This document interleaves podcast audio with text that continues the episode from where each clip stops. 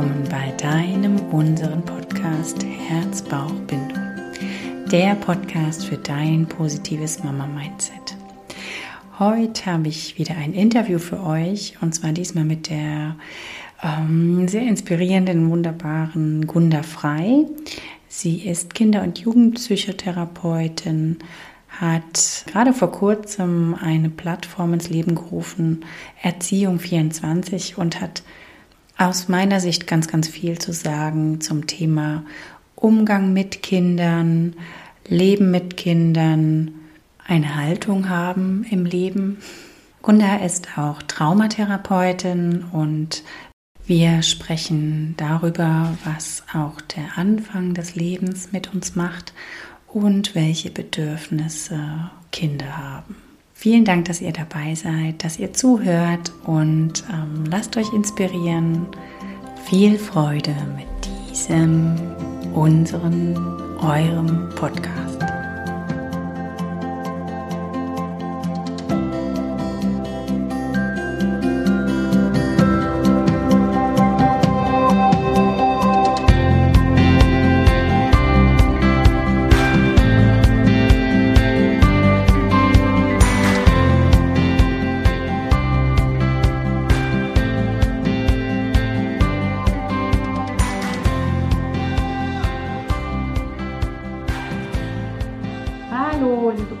Schön, dass du heute in meinem Podcast zu Gast bist. Ich freue mich riesig, dass das geklappt hat und äh, ich jetzt dich mit all meinen Hörerinnen teilen darf und äh, noch mehr einfach in den Genuss äh, deines Wissens und deiner Dinge kommen, die du dir so ähm, genau auf die Fahne geschrieben hast. Also, wer Gunda noch nicht kennt, Gunda ist Kinder- und Jugendpsychotherapeutin, Traumatherapeutin, hat ein Buch geschrieben, Kindern geben, was sie brauchen. Ähm, Gründerin der Freimut-Akademie für die Pädagogen, Gründerin des Vereins äh, Kinder in die Kraft, oh. Initiatorin von Erziehung 24, jetzt gerade ganz, äh, genau, seit genau einer Woche on air sozusagen. Ja. Ja. Und sie bezeichnet sich selber gern als Bildungsaktivistin. Genau, und ihr Leitspruch ist, Kinder entwickeln Störungen, weil wir sie in ihrer Entwicklung stören ein, äh, ja, für mich finde ein sehr großes Zitat, was es ähm, ganz oft trifft und wo wir aber als Eltern manchmal fast so ein bisschen ins Durchatmen kommen, weil wir denken, oh Gott, wo könnten wir überall unsere äh, Kinder stören? Oder wir, wo, wo tun wir sie stören, in Anführungszeichen? Was brauchen Kinder, Gunda? Ach ja, da, da kann ich ja vorne anfangen, weit ausholen bei Adam und Eva. Erstmal danke, dass ich äh, jetzt hier bei deinem Podcast mitmachen darf. Ich freue mich sehr was ja erst in meinem Podcast und bisher auch bei Erziehung 24 als Expertin inzwischen ähm, mega, dass das sich so zusammenspielt.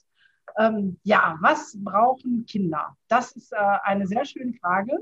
Ähm, ich glaube, erstmal zu dieser Schuldfrage, wenn man diesen Satz hört, Kinder entwickeln Störungen, weil wir sie in der Entwicklung stören, ist es überhaupt nicht mit Schuld gemeint, so, ne? sondern einfach ein bisschen vielleicht wachrütteln und aufmerksam machen, weil das eine ist unser, ja nicht nur Bildungssystem, unser ganzes System, wie Kinder groß werden. Das weißt du ja als ähm, Hebamme noch viel besser, dass es ja von vornherein irgendwie Störkomponenten gibt, die man gerne anders machen würde und es dann aber gesetzliche Bestimmungen und Vorgaben gibt. Ähm, das heißt, es geht gar nicht um Schuld, sondern es geht um Achtsamkeit, hingucken, aufmerksam sein, gucken, wo ist meine eigene Baustelle vielleicht und was transportiere ich unbewusst. Weil, das ist ein anderes Zitat und das ist nicht von mir, sondern von Reinhard May.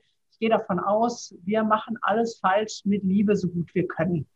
So, also das ist so, ich denke, ja, wir machen es ja aus Liebe. Ähm, und es geht einfach vielleicht an der einen oder anderen Stelle genauer hinzugucken. Ähm, was tun wir denn? Weil wir sind ja auch geprägt von unserer Vergangenheit und unserer Kindheit. Was Kinder brauchen, ist erstmal ganz schlicht die Erfüllung unserer psychischen Grundbedürfnisse. Und da, glaube ich, sind wir bei den ganz banalsten Dingen manchmal schon, schon raus. Ne? Wir, äh, bei den physischen Grundbedürfnissen, Essen, Trinken, Nahrung, Auslauf, was nicht alles, wir schnell dabei. Aber die psychischen Grundbedürfnisse sind sehr in den Hintergrund äh, gelangt. Und das sind im Prinzip vier Stück. Das eine ist nach Bindung, das ist für alle immer noch so offensichtlich. Da gibt ja jetzt auch den bindungsorientierten Erziehungsstil.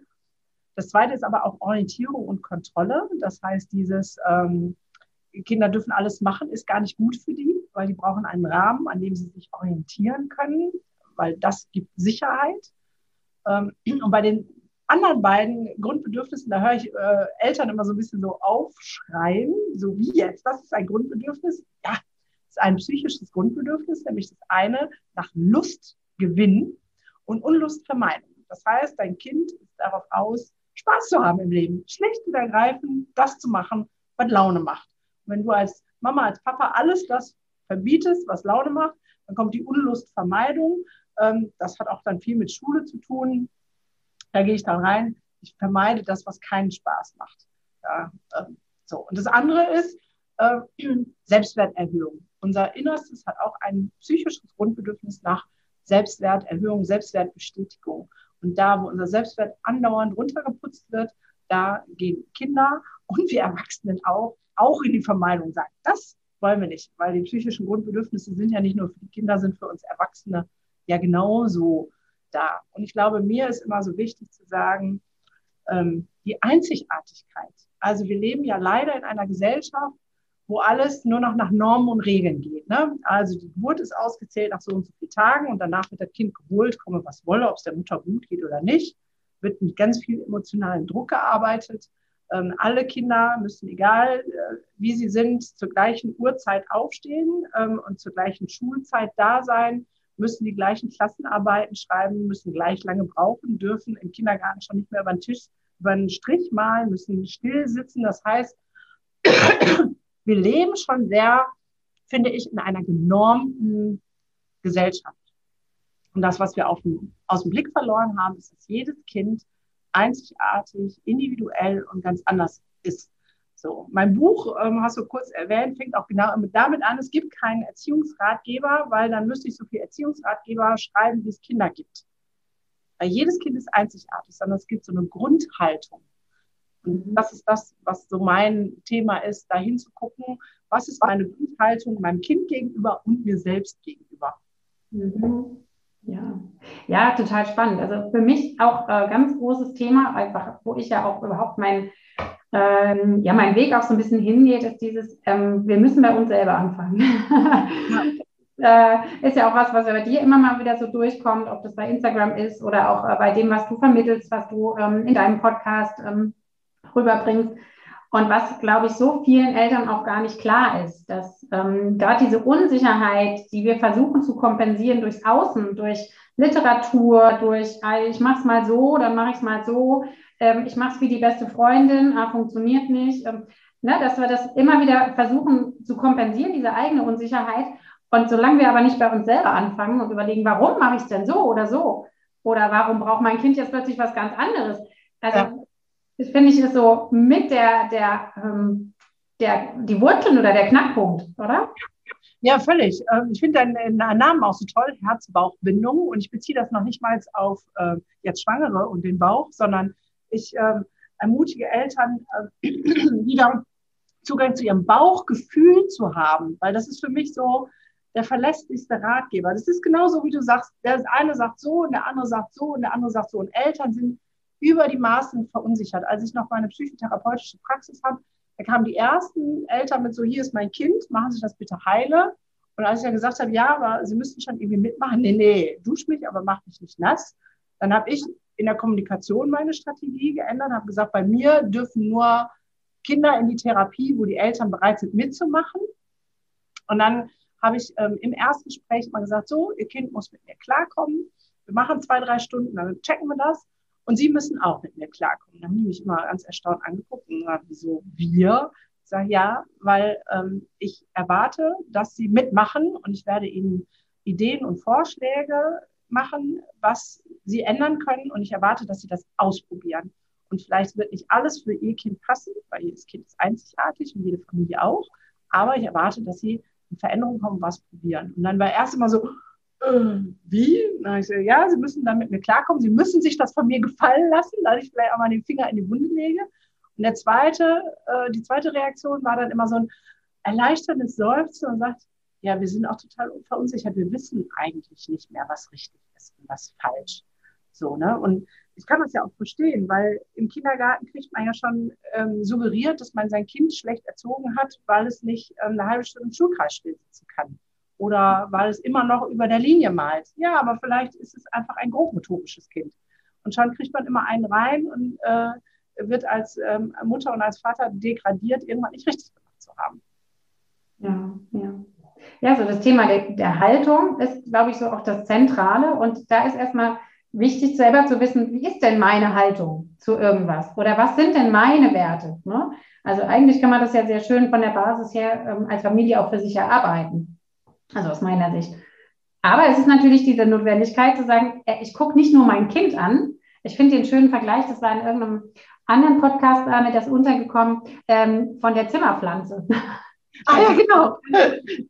Das hat die, ähm, die äh, Lisa Reinheimer zum Beispiel, hat es mit Schulkindern auf den Punkt gebracht. Ne? So wenn die, wenn die, wenn man eine Zimmerpflanze anschaut, ähm, wenn die jetzt plötzlich welk wird, dann schaut man sich ähm, die nicht an und sagt, oh, die ist aber eine blöde Pflanze oder die ist aber kaputt oder die macht was völlig falsch, sondern dann überlegt man, hat man sie zu viel gegossen, zu wenig gegossen, ähm, steht sie am falschen Platz, ähm, brauchst du eine andere Erde. Und genau das kann man sich ja irgendwie sinnbildlich auch sehr schön, finde ich, für Kinder vorstellen. Ne? Dieses Gefühl von, was sind denn die Grundbedürfnisse? Kann ich die alle auch wirklich erfüllen oder schaue ich hin? Gehe ich ja. erstmal danach und dann wird man sehen, ah ja, was, äh, was und was, was kann die eigentlich leisten? Ne? Kann zum Beispiel die bei der Zimmerpflanze wieder, ist das jetzt eine Pflanze, die innerhalb von kürzester Zeit drei Meter hoch wird oder wird die vielleicht einfach kann? Oder? Ne? Bleibt die einfach ein Bodenbedecker sozusagen. Ne? Und, und da ähm, das so ein bisschen abzubilden auf die Kinder, finde ich die Vorstellung einfach nur klar zu sehen, jedes Lebewesen, jedes Kind, jeder, jeder Mensch ist einzigartig und ganz individuell. Ja, und ich finde das Wichtige bei mir selbst anzufangen, weil selbst wenn ich die Bedürfnisse meines Kindes auf, auf dem Schirm habe, also es gibt ja jetzt so, ähm, sprießt auf Instagram hoch wie nix, ähm, bedürfnisvoll begleiten, so ein Erziehungsstil. Und ich hatte mit ein paar Kontakt und wir haben uns rege ausgetauscht und vieles finde ich wirklich großartig. Aber ein, eine Sache fällt für mich meistens hinten unter, nämlich die Bedürfnisse der Eltern. Dass ich meinen Fokus so habe, nur noch auf die Bedürfnisse der Kinder zu gucken, ähm, dass mein Bedürfnis völlig zurückgestellt wird. Und das sehe ich als total falsch und fatal an, weil die Kinder ja was dadurch lernen. Sie lernen, sie sind, ich sage jetzt mal King Louis, lauter Prinzessinnen und Prinzen und ähm, die Bedürfnisse von anderen sind egal. Und ich als Mutter komme dann auch irgendwann ähm, an meine Grenzen und ich habe es dann auch nicht gewundert, als so eine große, große Account dann irgendwann sagte, ja, meine Kinder müssen jetzt in psychotherapeutische Behandlung. Ähm, also dieser Blick auf mich selbst, und der ist halt der, der so auch so oft so schmerzhaft ist. Also erstens muss es die, braucht es die Idee, aha, ich habe die und die Werte, aber die sind nicht in Stein gemeißelt. Ich kann Werte ändern. Da sind ja viele schon wie, nee, nee, das sind meine Werte, die kann ich dann nicht. So bin ich halt. Genau, so bin ich halt. so war ich schon immer. So, genau. Aber die, die schöne Botschaft ist, du kannst das ändern. Du kannst sogar deine Grundwerte ändern. Wenn dein Grundwert Perfektionismus ist und der dich immer dazu bringt, dass dein Leben frustrant und scheiße ist, dann sag doch einfach Perfektionismus AD und ich lasse die Kreativität in mein Leben. Es ist eine Entscheidung. Klar muss man ein bisschen mehr machen als nur diese Entscheidung treffen. Das ist das Erste. Und das Zweite ist, die Bereitschaft, die eigenen Baustellen anzugucken. Weil wenn wir mit unseren Kindern so und so umgehen und ähm, vielleicht genau das machen, was wir als Kind selber scheiße fanden und gesagt haben, das mache ich auf gar keinen Fall, nie, nie, nie, nie. Ähm, und dann ertappt man sich, denkt so, uff, jetzt habe ich es genauso gesagt oder gemacht, hat das ja was mit uns zu tun. Und sich dahin zu setzen und sich das anzugucken, erfordert halt Mut und sich damit auseinanderzusetzen. Aber rein ähm, psychologisch ist es so, dass 15 Prozent nur in unserem Bewusstsein stattfinden und 85 Prozent in unserem Unterbewusstsein. Und das ist halt geprägt durch unsere Kinder und wir unsere Kindheit. Und wir nehmen das alles mit und konfrontieren unsere Kinder wieder damit und dann wird es ein ewig werdender Kreislauf der Wiederholung. Den können wir nur durchbrechen, wenn wir das Unterbewusste nach oben holen und den Mut haben zu gucken, ja, was war denn bei mir so kacke? Warum fand ich das denn doof? Also diese Nummer mit Persönlichkeitsentwicklung sagen ja so viele, ah, Persönlichkeitsentwicklung und du weißt, was du willst und du wirst reich und berühmt und ich weiß nicht was alles. Und ich sage immer, nee, investiere in Persönlichkeitsentwicklung, damit du zufrieden wirst und deine Kinder glücklich. Das ist für mich ähm, die Herausforderung und auch die Verantwortung, wenn ich Kinder habe, in mich selbst zu investieren. Ja, absolut. Absolut. Ja, es ist auch, ähm, finde ich, so wertvoll zu sagen hier, ähm, also das bringt, bringt es ja, was du sagst, auf den Punkt, ähm, wenn ich mit irgendwas unsicher bin oder das Gefühl habe, das läuft jetzt nicht so. Und viele Eltern, die ja in die Mutterrolle kommen, sagen ja plötzlich, äh, ja, ich bin so gestresst oder ich bin, ähm, ähm, meine Kinder machen nicht, wie ich will oder was auch immer. Ja, es kommen ja, ja dann immer Probleme auf. Wir haben ja plötzlich auch absoluten Fehler-Zoom, weil uns das auch so vorgelebt wird. Ne? Ja. Und ich finde, das Elternwerden oder auch das Kinder haben, ist ja so die, die, der größte Lernbereich, den wir eigentlich im Leben haben. Ne? Also da, da stimmt mir auch. Ne? Das ist ja immer, wenn wir es zulassen. Unsere Kinder spiegeln uns das ja. Also ich habe ja zwei, einen leiblichen, einen Pflegesohn. Und mein Pflegesohn, der ist mein Seismograph. Also ich habe das lange nicht verstanden. Der hat schon im Kindergarten ADHS-Diagnose gekriegt. Der hatte ähm, die wildesten Medikamentencocktails zwischendurch. Wir haben alles an Therapie versucht, alles, was ich selber gelernt habe. Ich habe ihn überall mit hingeschleppt. Der war in der Tagesgruppe, in der Tagesklinik. Was habe ich alles mit diesem Kind angestellt? Und irgendwann habe ich ein Buch gelesen im Urlaub dachte, ah, das lese ich ähm, für meine Praxis für die Eltern. Dann weiß ich, was da drin steht, kann das den Eltern weitergeben. Und dann habe ich das gelesen und habe gedacht, Scheiße, das ist ja dein Kind. So, ne? Das war so, da hat so pling, pling, pling gemacht. Ich dachte so, oh Gott. Und dann habe ich angefangen, wirklich mit mir selber zu arbeiten, meine Baustellen aufzuräumen. Und ähm, das hat den entscheidenden Unterschied gemacht. Also mein Sohn ist seit zwei Jahren medikamentenfrei. Und ähm, inzwischen kriegt er auch Schule hin, was äh, überhaupt nicht so aussah, dass das überhaupt noch mal was werden würde. Ähm, ich sah den schon in irgendwelchen ähm, Werkstätten rumtummeln, hätte ich jetzt beinahe gesagt. Und das alles nur mit der Erkenntnis, er spiegelt mich. Wenn er ausflippt, hat es eigentlich etwas mit meinem Inneren zu tun. Wenn er motzig die Tür rausrennt mit, ich hasse euch alle, ich will nie wieder irgendwas, dann ist der Punkt, mich hinzusetzen, ruhig zu werden, zu sagen, hey, was ist denn gerade bei dir eigentlich hier los? So. Ähm, und ich glaube, das ist so eine Challenge, die wir verstehen dürfen, dass unsere Kinder uns eigentlich nur zurückmelden, was da ist. Die sprechen halt nicht und sagen, also inzwischen tut er was, inzwischen kommt er und sagt, Mama, heute bist du aber schräg drauf. so, aber wenn die kleiner sind, die sprechen halt nicht. Die zeigen das im Verhalten und die spiegeln uns einfach und sagen, du bist unausgeglichener, bin ich halt auch unausgeglichener, weißt du mal, wie kacke das ist. Ja, absolut, absolut. Was würdest du denn jetzt so, so Eltern mitgeben, die gerade schwanger sind oder gerade frisch ein Baby bekommen haben? Was, welche Schritte wären vielleicht die ersten, um irgendwie, man macht ja nie alles richtig. Das ist jetzt ploppt so auf, ne? das ist ja totaler Quatsch. Also perfekte Eltern kann sich auch kein Kind wünschen, weil das ist ein Riesenanspruch, der, der einfach nicht erfüllbar ist und der auch einen großen Druck auslöst. Aber wie, welche Idee hast du denn, ähm, um quasi in eine entspannte Elternschaft, Mutterschaft zu gehen? Also ich weiß, ich ähm, selber, als mein Sohn geboren wurde, war endgestresst. Äh, ich war super ähm, vorbereitet durch ähm, eine sehr coole Hebamme damals. Aber Krankenhaus hat mich super gestresst und ich habe mich auch vorzeitig entlassen und ähm, hatte eine Freundin, die mir ähm, zur Seite gestanden ist und die mir immer wieder gesagt hat, Gunnar, es ist alles da, du weißt, was dein Kind braucht. Vertrau dir. Und ich glaube, das ist das meine ähm, Tochter, Stieftochter hat ja jetzt auch, also ist jetzt 14 Monate, 15 Monate alte Kleine. Und als ich dann da war, als sie drei Wochen alt war, war so, oh, ich weiß gar nichts. Und was hat sie denn, wenn sie schreit? Und äh, kann ich jetzt zu viel äh, sie bepünteln? Und wenn ich sie zu viel hochnehme, ist sie dann verwöhnt? Und wenn ich zu viel das mache, ist dann das? Also tausend Fragezeichen. Und ich glaube, ähm, der Tipp ist, mach das alles mal weg. So, äh, vielleicht auch mal richtig aus dem Kopf rausstreichen und ähm, vertrau dir. Es ist alles da. Du hast alles in dir, was du brauchst, um ein kleines Menschenkind ins Leben zu begleiten. Und ähm, wenn dein Gefühl ist, dieses Kind braucht jetzt gerade ganz viel Nähe, dann gib ihm die Nähe. So, und dies mit dem Verwöhnen, darüber können wir mit drei Jahren reden, aber nicht mit drei Wochen oder drei Monaten. So, ähm, also dieses, äh, ich kann immer nur ermutigen, sich selbst zu spüren und dem nachzugeben. Ich weiß, dass das manchmal schwierig ist, gerade wenn man dann äh, irgendwie Wochenbettdepressionen hat oder so. Und ich glaube, dieses ähm,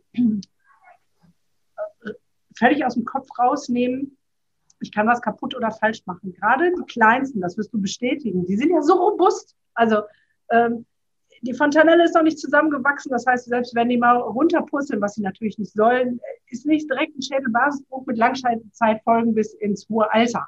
Ja, und ähm, die, die Seelen sind auch sehr, sehr robust äh, in diesem Stadion, weil die sind einfach, ähm, oder vielleicht anders von der Vorstellung, man sagt so, bis zum sechsten Lebensjahr unterscheiden Kinder eigentlich nicht zwischen ich und du, also bei der Mama, sondern im Prinzip ist es so erst mit dem sechsten Lebensjahr abgeschlossen, dass man sagt, das ist die Mama und das bin ich. Das heißt, dein Neugeborenes, ob es jetzt noch in deinem Bauch ist oder ähm, schon auf der Welt, ähm, identifiziert sich mit dir. Du, also es kennt deine Darmgeräusche, deine Stimme, deine Bewegung und sagt so, das bin ich. So, also wenn du auf dich hörst, hörst du damit gleichzeitig auf dein Baby. So, mhm. das äh, ist das Beste, was du tun kannst an der Stelle. Ja, das ist auch wieder der Punkt, hör auf deinen Bauch. Ne? Ja, genau. Hör, hör, auf dein Bauch, hör auf ja. dein Herz. Genau, Herz-Bauch-Bindung. Also das ist eigentlich irgendwie so eine direkte Verbindung auch, ne? weil, weil diese, es ist ja wie so eine Symbiose. Je kleiner die Kinder, desto ähm, enger ist die Symbiose. Und ähm, mein Spruch ist auch immer so ein bisschen, ähm, wenn das Kind geboren ist, wird zwar die Nabelschnur durchtrennt, aber eigentlich ist sie noch nicht durchtrennt. Also das ist, das ist nur, nur im räumlichen oder nur im Sinne von wirklich, was wir sehen können. Aber wir sind ja so sehr verbunden, ähm, also mit diesem Kind und ich glaube, es kann ja auch kein anderer, ähm, ist so Experte für das eigene Kind wie die eigenen Eltern. Und ähm, also ich finde es auch sehr schön, ich greife das auch so auf, dieses Hab Vertrauen, es ist alles in dir. Ne? Also die, die Eltern sich nicht selber immer permanent in Frage stellen. Und da, wenn jetzt irgendwo ein, ein ungutes Gefühl da ist oder eine Unsicherheit da ist, immer schauen, wo kommt die jetzt gerade her? Was kann man an, an sich selber auch, was braucht man selber? Also dieses Bedürfnisorientierte finde ich total gut, diesen Einwand. Ich mag das auch total ja. gerne. Aber bedürfnisorientiert heißt auch nach Bedürfnissen aller in der Familie. Also da darf nicht der Papa hinten runterfallen, weil das ist leider auch sowas. Da hatte ich gerade jetzt letztens eine Geschichte gehört, von der Familie, wo dann irgendwann der Vater gesagt hat, ich steige jetzt aber aus hier. Ne? Also ihr zwei seid mir einfach zu, ähm, ne? Ja, ich, genau, kenne ich auch. Mehr, so ungefähr, ne? Und ähm, genauso halt die Mutter. Wenn die Eltern oder die Mutter sich dann völlig ähm, hinten anstellt und ähm, gar nicht mehr weiß, ähm, wie es ist, ähm, mal selber zur Ruhe zu kommen, da ist auch dem Kind wiederum nicht geholfen. Ja. Äh, genau. Ja, also das, das sehe ich auch so und dieses, was du sagst, hinspüren, was ist denn ja? Also habe ich jetzt ein komisches Gefühl, weil ähm, mein Baby, weil es meinem Baby schlecht geht, weil ich vielleicht nicht so schnell hingehe, oder ist es etwas, was mir suggeriert wird, weil die Tante, die Oma, die Mutter immer gesagt hat, du musst sofort hingehen oder du musst es schreien lassen. Es gibt ja beide Varianten. Also zu gucken, woher kommt mein komisches Gefühl, so ne? Und dann ist für mich immer noch ganz wichtig zu sagen, es ist immer alles, also es ist alles okay. Natürlich sage ich, ähm, stillen ist das Beste fürs Baby. Ne? Ist erwiesen, gibt es genug Studien drüber, ähm, was Antigene angeht, was Allergien angeht, super, super, super toll. Aber wenn die Brüste entzündet sind, dass sie schon fast bluten, du dein Kind anlegst unter Schmerzen mit Heulen und schon eine Aversion gegen dein Kind entwickelst, weil du denkst, jetzt gleich tut es einfach nur noch scheiße weh. Dann sage ich, still ab, ja, weil das, was auf psychischer Ebene kaputt gehen kann oder was, das wiegt einfach schwerer. Und dann lieber eine total entspannte, innige Flaschenbeziehung als eine total gestresste, unter Schmerzen und Tränen erfüllte Stillbeziehung. Ich weiß nicht, ob du das genauso siehst, aber das ist so für mich, es gibt kein das ist der richtige Weg, weil dein Kind ist einzigartig und du auch. Und es geht um das, was am wenigsten emotionalen Stress macht am Ende des Tages. Und zwar auch für dich. Ich, ich bewundere Eltern, die ihre Kinder mit im Bett schlafen lassen. Ich konnte das nicht. Mein Großer, eine Woche lag der bei, also eine Nacht war der bei mir im Bett, dann lag der, ich glaube, eine Woche oder vielleicht waren es auch zwei, im Stubenwagen, im gleichen Zimmer. Und dann bin ich von jedem bin ich wach geworden. Und zu der Zeit war Schlaf klauen. Das Schlimmste, was mir passieren konnte, nach den Stubenwagen rausgeschoben und ab der dritten Woche hat mein Kind in einem anderen Zimmer geschlafen. Ich habe gesagt, wenn er wach wird, schreit er, dann höre ich ihn, dann stehe ich sofort auf. So. Und dann gucken mich immer Leute an sagen, oh, ne, ich sehe so, da chillt Rabenmutter. und ich denke so, nee, es war für mich das Entspannteste, was ich tun kann. Ich habe super geschlafen und wenn ich wach war, war ich freundlich und parat. Da, wo der, wo ich alle drei Minuten wach geworden bin, weil er sich gedreht hat, die Geräusche gemacht hat, war ich ätzend. Und dann war ich auch ätzend zu meinem Kind. Von daher, weißt du, es ist alles okay. Die einen stillen ihr Kind sechs Jahre. So what? Dann mach es doch.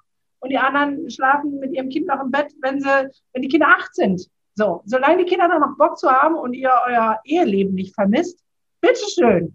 Ja, aber, ja, ne? Also mein Bedürfnis war mein Bett. So. Mhm. Und deswegen war das immer nur morgens zum Kuscheln kommen, alles fein. Aber ansonsten haben meine Jungs mein Bett nicht betreten. Und dieses, dir selber da treu zu sein und zu sagen, das ist in Ordnung, du musst kein schlechtes Gewissen haben. Und das eine ist nicht schlechter als das andere. Und ähm, dann auch nicht zu denken, ah, du tust deinem Kind was an, weil dein Kind lebt mit dem, was du für gut findest. So, da wo ich ein schlechtes Gewissen habe, wird ein Kind es einfordern, weil es das nicht, weil es unbedingt in deinem Bett schlafen will, sondern weil es dein schlechtes Gewissen fühlt. Also das, ne, das finde ich so das Spannende.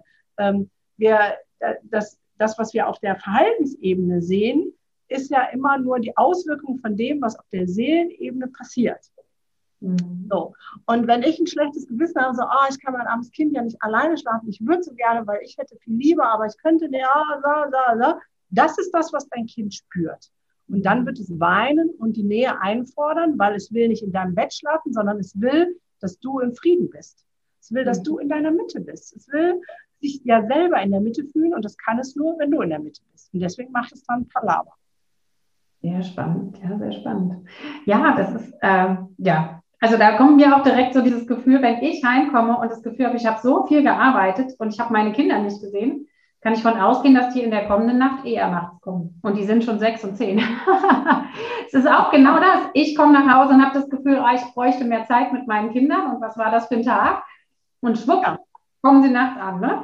Weil genau. sie auch da spüren, ah, die Mama hat jetzt eigentlich Sehnsucht nach uns oder die ist so ein bisschen nicht in ihrer Mitte. Ja. Wie können wir das lösen? Ganz unterbewusst ne, wird dann eher ähm, das gesucht. Sicherlich vielleicht auch nach der eigenen, nach dem eigenen Bedürfnis, aber ähm, ich kann das genauso unterstreichen, auch mit größeren Kindern. Ne? Ja, also, ja, das ist das Unter Unterbewusstsein, was dann automatisch ähm, aktiv ist. Also wenn wir jetzt äh, mal unser ähm, Grundbedürfnis nach Nahrung sehen, ja, wenn wir keine Nahrung kommen, dann ist es irgendwann ein Automatismus, dass sozusagen der Körper auf, auf Notstrom stellt. Alle Organe werden nur noch zur Hälfte versorgt und der ganze Fokus geht auf Futtersuche. So, ne? Man ist dann einfach so und das passiert automatisch. Das entscheidest du nicht. Du entscheidest nicht, ah, jetzt habe ich aber Hunger und ich habe schon fünf Tage nichts gegessen. Und so, das geht ganz automatisch. Und das ist mit den psychischen Grundbedürfnissen genauso. Wenn da das Bedürfnis nach der inneren Mitte, nach Herz-Bauch-Bindung nicht erfüllt ist, dann geht das Unterbewusstsein los und wird zum Beispiel nachts wach und sagt, ah, Moment, da war doch was, die Mama war ganz unausgeglichen. Ist die jetzt immer noch, das muss ich mal testen, weil ich will mich ja wohlfühlen und ich fühle mich eigentlich nur gut, wenn Mama sich auch wohlfühlt. Und schwupp, dockt man an und denkt, so nach Motto, ist noch alles gut? Mhm. Ja. Das hört erst auf, wenn die so in die Pubertät kommen. Dann geht's, äh, nee, du, du, du und ich, ich und lass mich zufrieden. Ja, ja, richtig. Und, und was jetzt auch, was das Thema Aufmerksamkeit, ne, das ist ja das, was leider, vielleicht gehen wir noch ein bisschen mehr in dein, dein Thema rein. Du bist ja auch mehr mit größeren Kindern dann unterwegs oder mit dem, ne, mit dem Thema Trauma bei größeren Kindern oder auch, auch, auch bei kleinen, leider. Geburtstrauma ja. ist äh, leider ein zunehmendes Thema. Mhm, okay. Ja, sollen wir lieber da noch ein bisschen bleiben? Was ist dir. Du, du fragst, ich antworte. Ja, erzähl mal, dann, dann genau, dann gehen wir gerne noch da rein. Dann würde ich da gerne auch ähm, in Richtung Geburt, Schwangerschaft und erste Zeit bleiben. Ähm, was meinst du mit Geburtstrauma? Was, was, was kommt dir da unter? Also ich weiß. Ja, das, also inzwischen ähm, ist es ja ähm, neurobiologisch ähm, bestätigt, erwiesen, erforscht, wie man das auch mal nennt, dass selbst schon äh, während der Schwangerschaft ähm, Kinder Traumata erleiden können. So, ne? Mhm. Also wenn die Mutter unter Dauerstress steht, äh, wegen Existenzangst oder was auch immer, wenn es Gewalt gibt, der Vater das Kind nicht will und ähm, extrem in den Bauch boxt. Also da sind wir immer schnell bei, bei dem ähm, physischen, wenn es handgreiflich wird, aber auch das psychische. Das kriegt halt ein Kind schon mit. Und um das mal ähm, praktisch zu machen, ähm, ich hatte eine 19-Jährige, die wollte ein schickes Abitur machen und ähm, die hatte schon die ganze Verhaltenstherapie alles durch und ähm, das hat aber nichts genützt. Und dann habe ich sie gefragt, ähm, das war das erste, gab es eine Situation, die ähm, irgendwann in der Schulzeit war, wo du dich sehr geschämt hast, wo du jetzt gesagt hast, ich mag nicht mehr mich, mich beteiligen. Sie hatte eine Depression, eine soziale Phobie und eine ADS als Diagnose. Und dann sagte sie mir eine Situation in der ersten Schulwoche und äh, wo der Lehrer sie ähm, diffamiert hat, unbewusst, aber bei ihr ist es so hängen geblieben. Also das haben wir aufgelöst, dann war es aber noch nicht gut und dann sagte die Mutter, ich glaube, sie hat ein Geburtstrauma. Und dann sage ich, okay, sagen Sie mal, was ist denn da passiert? Sie hat eine ältere Schwester, die war per Kaiserschnitt, per Notkaiserschnitt geholt gewesen. Und sie war dann sozusagen so weit und hat Wehen ausgelöst und dann aber wieder Ruhe im Dom. Also so nach dem Motto, ah, gehen wir noch nicht, ich war noch mal einen Tag. So. Ähm, die Mutter war aber in dem gleichen Krankenhaus und es war die gleiche Hebamme. Und die hatte keinen Bock auf eine Sonntagsgeburt und hat sich erinnert, da, damals war das so complicated und äh, Notkaiserschnitt und hat dann über den Kopf der Mutter einen Kaiserschnitt initiiert und äh, durchführen lassen. So. Und das habe ich der 19-Jährigen äh, gesagt. Ich sage jetzt, stell dir mal vor, ne, du willst so die, die Welt entdecken und sagst so, ja, ich will jetzt hier raus. Und dann ist, ah, lieber doch noch nicht, traue mich noch nicht, ich warte noch mal. Und dann zack, aufgerissen, hell, kalt, all das, also all das ist und dieses, ich kann mich aus einer Kraft in das Leben bewegen, wurde ihr ja geklaut. Das habe ich dann so ein bisschen beschrieben. Und dann rannen bei ihr sofort die Tränen und sagte, boah, jetzt wird mir so klar, ich habe so Angst immer vor Neuigkeiten. Also was Neues zu entdecken, was Neues zu machen. Ich habe eigentlich Lust, die Welt zu entdecken. Und dann sage ich immer, nee, ich traue mich nicht. Und das ist dann einfach in ihrem System gespeichert gewesen. Sie wollte sozusagen sich auf den Weg machen, es selber erkämpfen. Ihr wurde diese Chance genommen und langfristig hat sie Angst, Verhalten, Neues zu initiieren in ihrem Leben. Das wäre was, wo wir überhaupt nicht so genau hingucken. Und dann kann ich aber auch unendlich Stories erzählen von Kind ist da, eigentlich alles fein. Äh, und dann irgendwelche Herzgeräusche und das Kind wird schwupp ab in die Klinik gesteckt, äh, Mutter noch mit, ich weiß nicht was zu sagen, kommt erst drei Tage später nach. Und wenn man davon ausgeht, dass bei einem Säugling mein Ich sozusagen über die Mutter definiert ist, ist ja das Ich weg. Ja? Mhm. Ähm, mein Pflegesohn, den habe ich bekommen, als er zwei Tage alt war. Und damals hatte ich von dem all Kram ja keine Ahnung. Und da habe ich so gedacht, ey, super, ich kriege ein nicht kaputtes Kind. Also es ist nicht vernachlässigt für gequält oder sonst was. Ich kriege ein heiles Baby und habe mir 30 Knöpfe in der Backe gefreut, um dann festzustellen, dieses, ähm, der ist geboren worden und fünf, fünf Stunden nach der Geburt war die Mutter weg. Mhm. Er hat natürlich geweint und dann kam immer anderes Pflegepersonal, aber sein Ich kam ja nicht zurück. Dann kam zwar ich und bin geblieben, aber ich war ja auch nicht sein Ich. Mhm. Und wenn ich mhm. alleine sehe, was er zu kämpfen hat in dieses Leben, mit all dem Support, den ich ihm geben konnte, vielleicht auch als Fachkraft, wo mir immer gesagt wird, Burgunder, ohne dich ähm, wäre er schon längst im Heim mit dem, was er so angestellt hat in seinem Leben. Ähm, jetzt mit 16 sind wir so, wo wir sagen, okay, wir kommen in eine Gerade. Ähm, das macht so viel mit den kleinen Wesen. Ähm, und da mehr hinzugucken.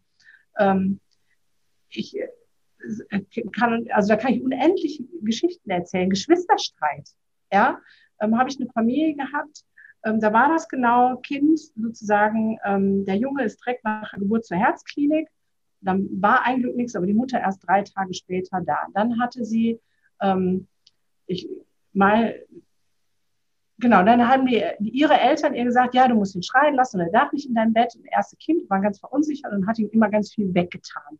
Der hat aber, musste erstmal den Stress der ersten drei Tage und die immer nur weg. Dann ist sie wieder schwanger geworden mit einem Mädchen und hat das Mädchen verloren. Ähm, daraufhin ist sie in eine Depression verfallen. Wieder konnte sie sich nicht um diesen Jungen kümmern. Dann ist sie wieder schwanger geworden mit einem Jungen wieder. Während dieser Schwangerschaft hat sie einen komplizierten Fußbruch gehabt und war acht Wochen in der Klinik. Wieder nicht um den Jungen gekümmert, weil sie nicht konnte. Dann ist der zweite geboren und endlich war sie gesund. Keiner hat ihr mal reingefuscht, weil sie gesagt hat, ich mache das jetzt selber. Ähm, das Kind war gesund nach der Totgeburt, ja, und alle Emotionalität auf dieses zweite, diesen zweiten Jungen. Und der Große sagt, ich hasse meinen Bruder, ich, der soll sterben. So, und mit dem hätte ich jetzt ganz viel an seiner Emotionskontrolle arbeiten können, ja. Aber nützt ja nichts, weil er so viel Verlust in sich hat und so wenig von dem bekommen hat, was jetzt der andere kriegt.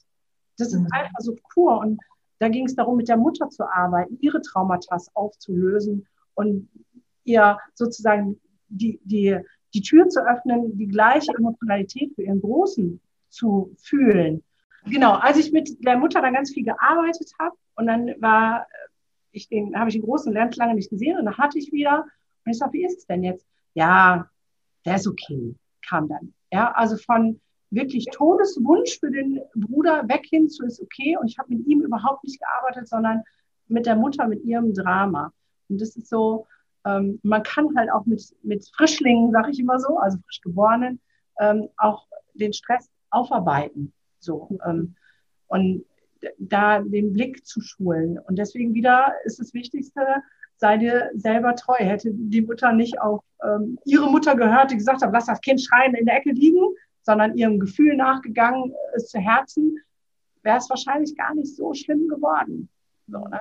das, ähm, ja, und von daher ähm, kann das von Anfang an passieren, ähm, in unterschiedlichen Schweren, mit unterschiedlichen Ausprägungen. Ich will jetzt auch nicht wild machen und sagen, das wird alles schrecklich, aber ähm, es gilt, dem nachzugehen. Meine Stieftochter, ähm, die war ausgezählt und dann war sie in der Klinik ähm, und war eigentlich drüber und dann sagte die Klinik, nee, nee, ähm, die Ärztin hat sich verrechnet, ähm, eigentlich hat sie noch drei Tage und dann sagt sie, ja, da müssen wir ja auch keine Geburtseinleitung machen. Nein, es gilt nur das, was vorher mit Brief und Siegel schon festgelegt wurde.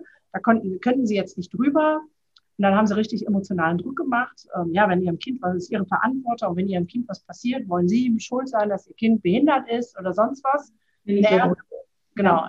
Erstgebärende, die hat dann natürlich gesagt, ja, okay, was hat man gemacht? Erst äh, Wehenmittel gegeben, dann sind die Herztöne abgesagt, Klassiker, wieder Wehenhämmer rein, so, dann kam die Geburt nicht in, in Flow, aber das weißt du ja alles besser. Und dann sind sie ja noch auf den Bauch gesprungen und haben die Saugglocke genommen. Ja, mhm. die Kleine, ähm, die musste die ersten drei Monate getragen und gepuckt werden, weil der fehlte was. So. Ja. Und da war meine Tochter auch, ah, kann ich die nicht zu viel? Nein, du kannst sie nicht zu viel tragen. Tragen, tragen, tragen. Nimm die ganz nah, die braucht noch was.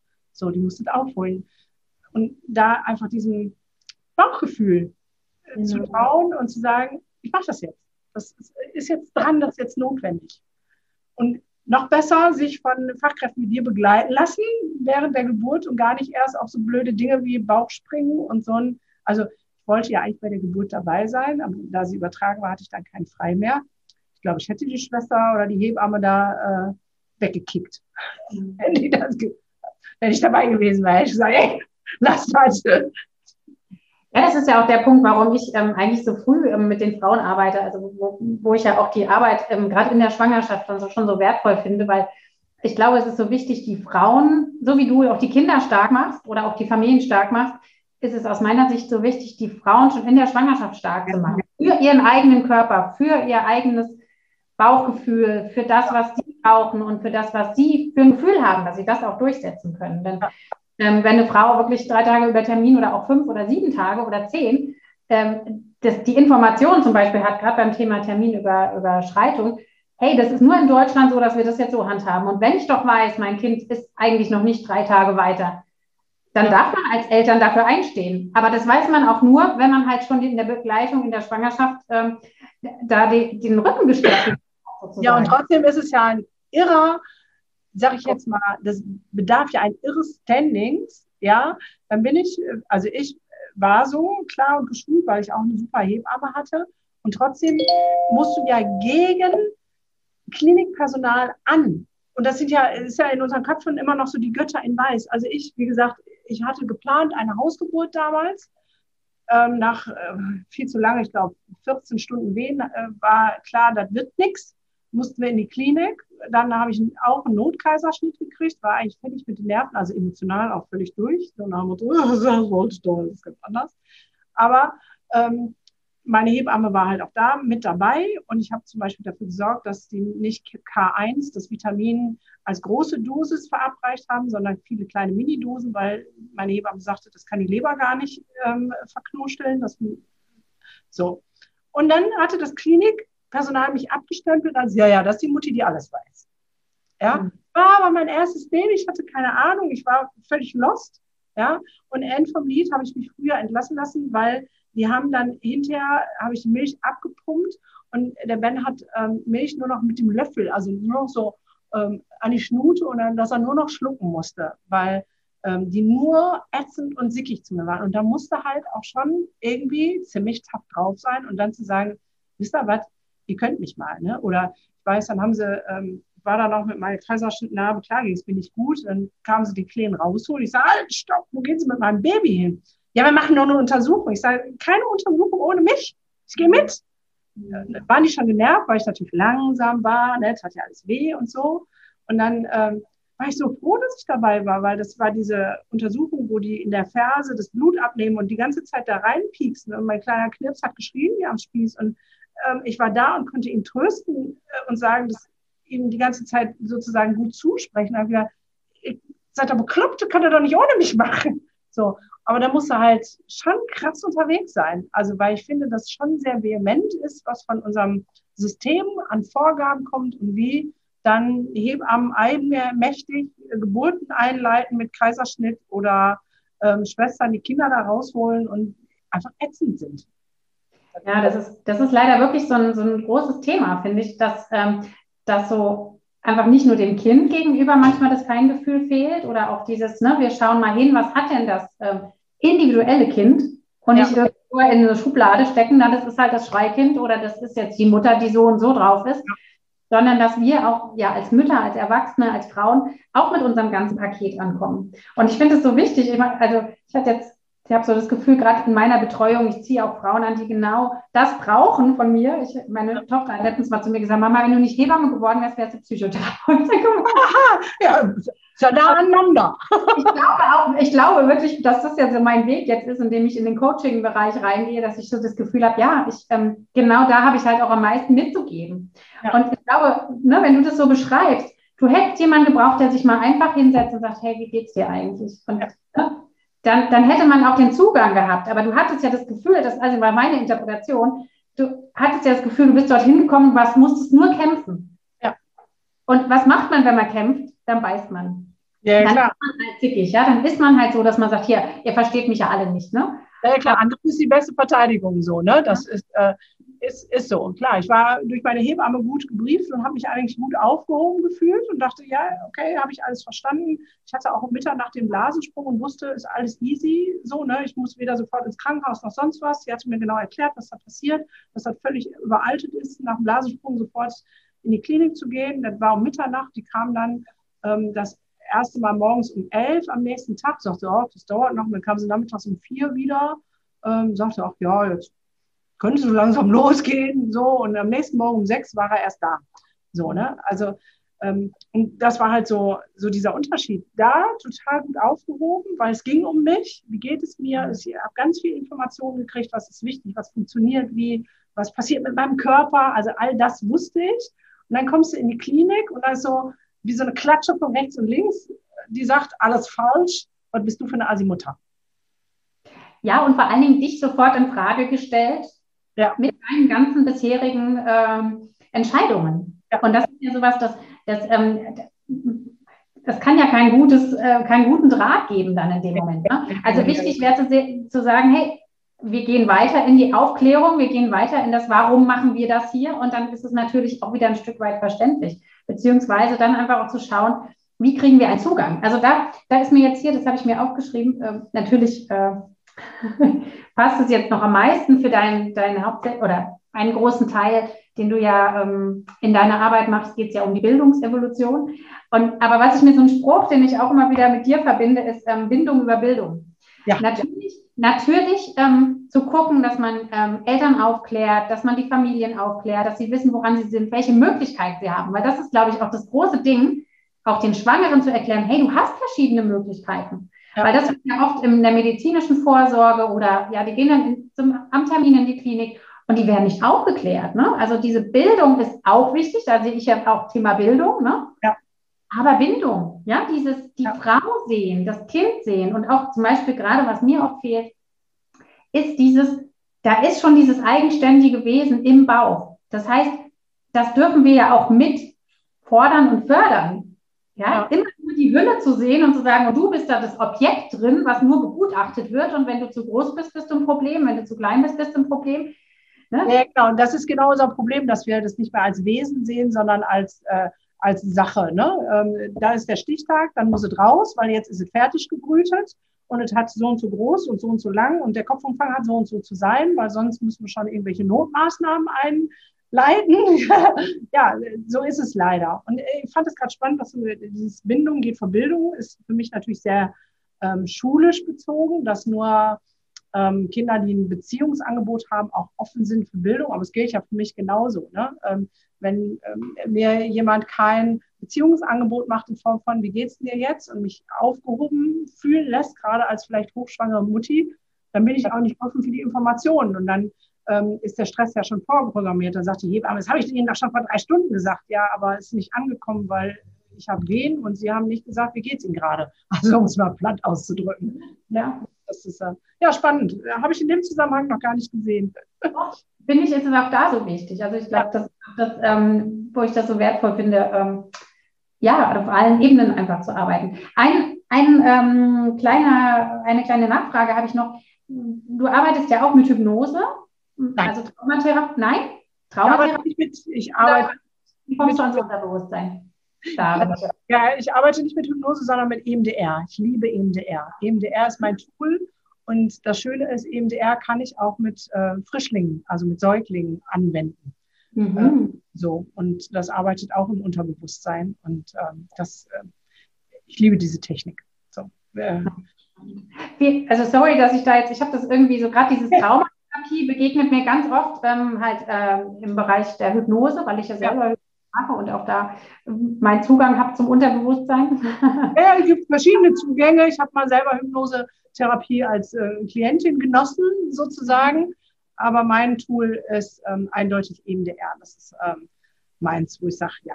Weil das auch ähm, Hypnose, da brauchst du ja immer die Bereitschaft, dass viel Angst, die Kontrolle abzugeben. Was passiert da? Und bei EMDR hat jeder, hat der Klient immer die Kontrolle bis zum letzten und trotzdem arbeitet es im Unterbewusstsein. Das ist so. Deswegen liebe ich das so. Sehr, sehr spannend. Schön. Klasse. Ja, oh, jetzt haben wir schon so viele Sachen besprochen. Irgendwie habe ich so das Gefühl, wir haben schon so ein Riesenfeld und äh, fast aufgemacht. Gibt es noch was, wo du sagst, hey, in unserer Kombi, ich Hebamme, du äh, Psychotherapeutin und äh, für die Eltern losgehen. Genau, vielleicht magst du uns einfach mal noch kurz ähm, dein neues Programm vorstellen, wenn du Lust hast. Ja, total gerne. Du bist ja auch Expertin. Die Eltern 24, Erziehung 24, jetzt nenne ich es noch falsch, aber irgendwie ist es ja auch für die Eltern primär, ja, genau. was bei den Kindern äh, ankommt. Ja, aus diesem Bedürfnis, Kindern eine glückliche Kindheit zu schenken, ist mir und vor allem Eltern die Sicherheit zu geben, ähm, ist die Idee entstanden, einfach eine Plattform zu kreieren, wo es ganz unterschiedlichen ähm, Content gibt, vor allem von unterschiedlichen Fachkräften, weil der eine kann von mir was gut was hören und der andere halt von einem anderen. Der braucht eine andere Ansprache, eine andere Tonart, wie auch immer. Und da ist die Idee geboren zu Erziehung 24.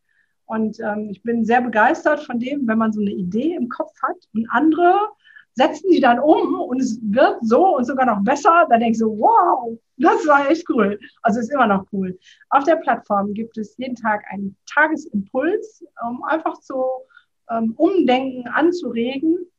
Podcasts sind da gelistet nach Themen und äh, ja, du bist ja auch dabei gelistet als äh, Podcast. Das heißt, wenn du dann suchst über ähm, Schwangerschaft, Geburt oder dann Dreijährige, Trotzphase, was auch immer, und dann findest du verschiedene Experten, Pädagogen, Fachleute, also wirklich Fachleute.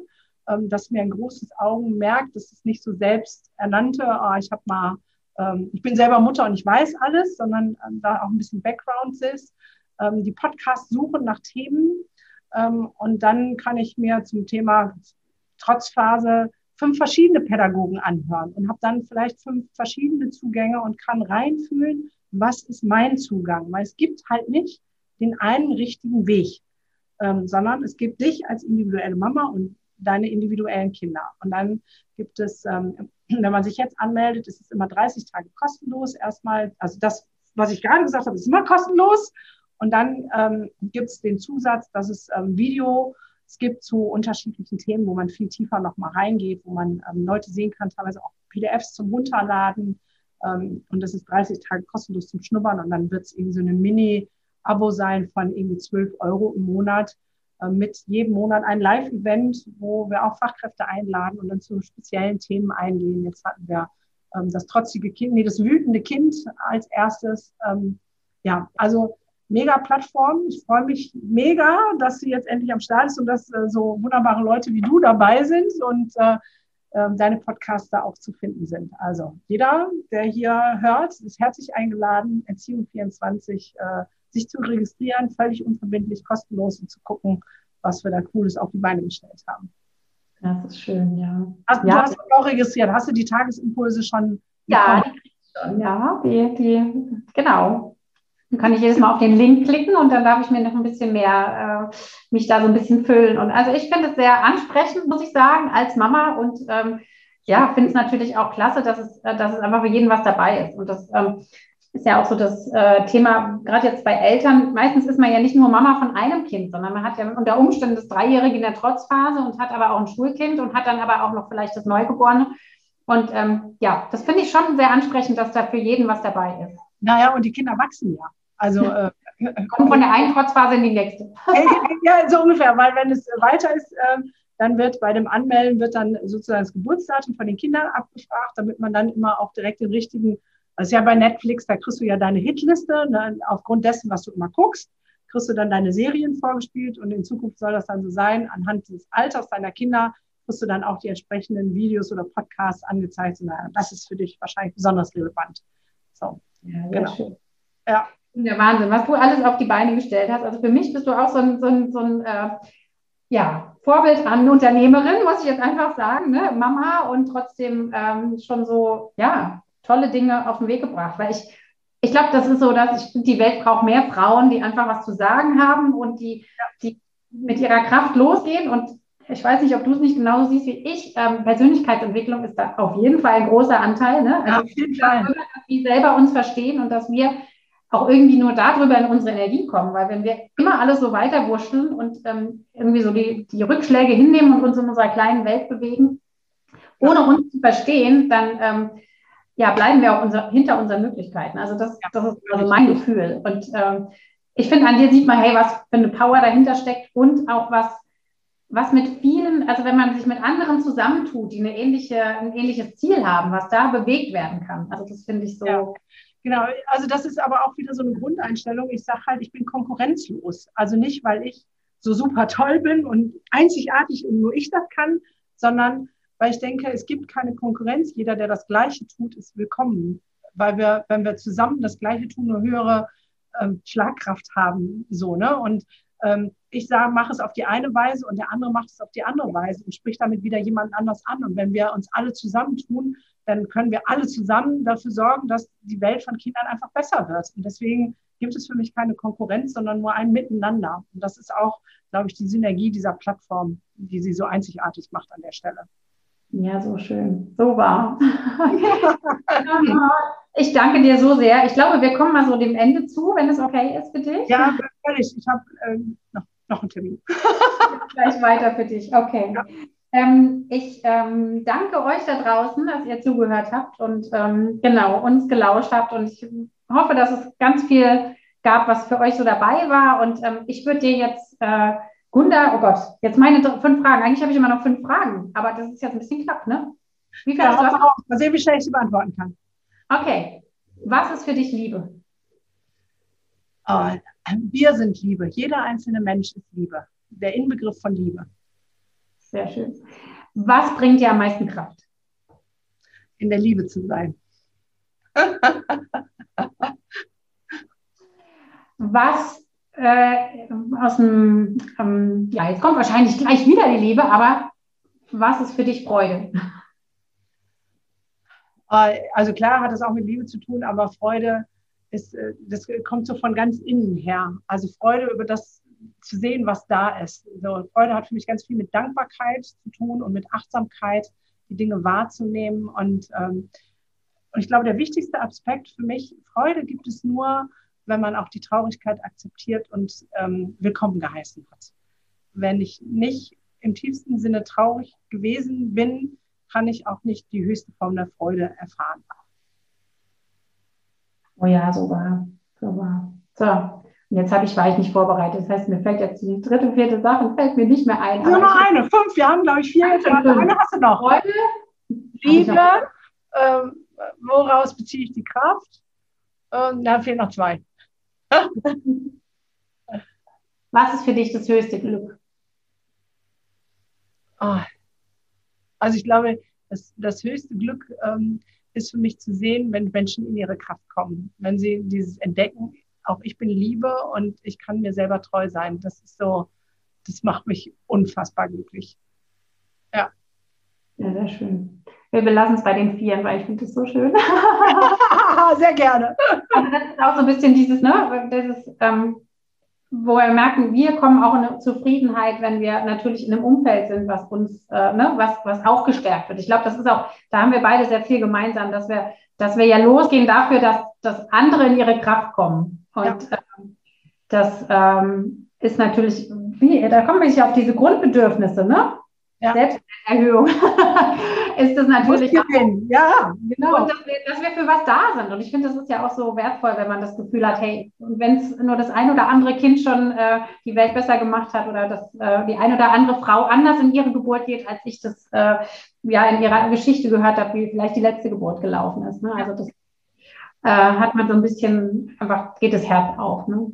So, die letzten Worte vielleicht an dich und dann sagen wir Ciao.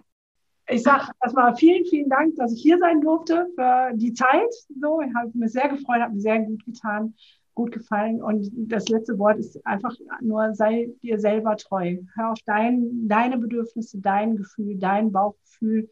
Du hast alles, was du brauchst für dich selber und für deine Kinder in dir. Ist alles da. Vielen, vielen Dank, liebe Gunda.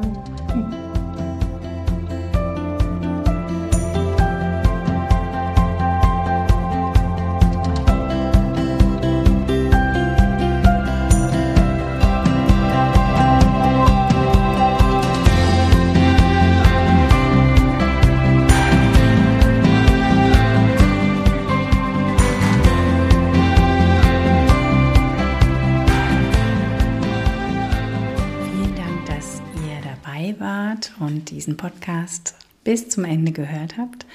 Und ich hoffe, er hat euch gefallen. Ihr konntet für euch Dinge mitnehmen. Vielleicht ist manches klarer geworden, warum sich Kinder so verhalten, wie sie sich verhalten.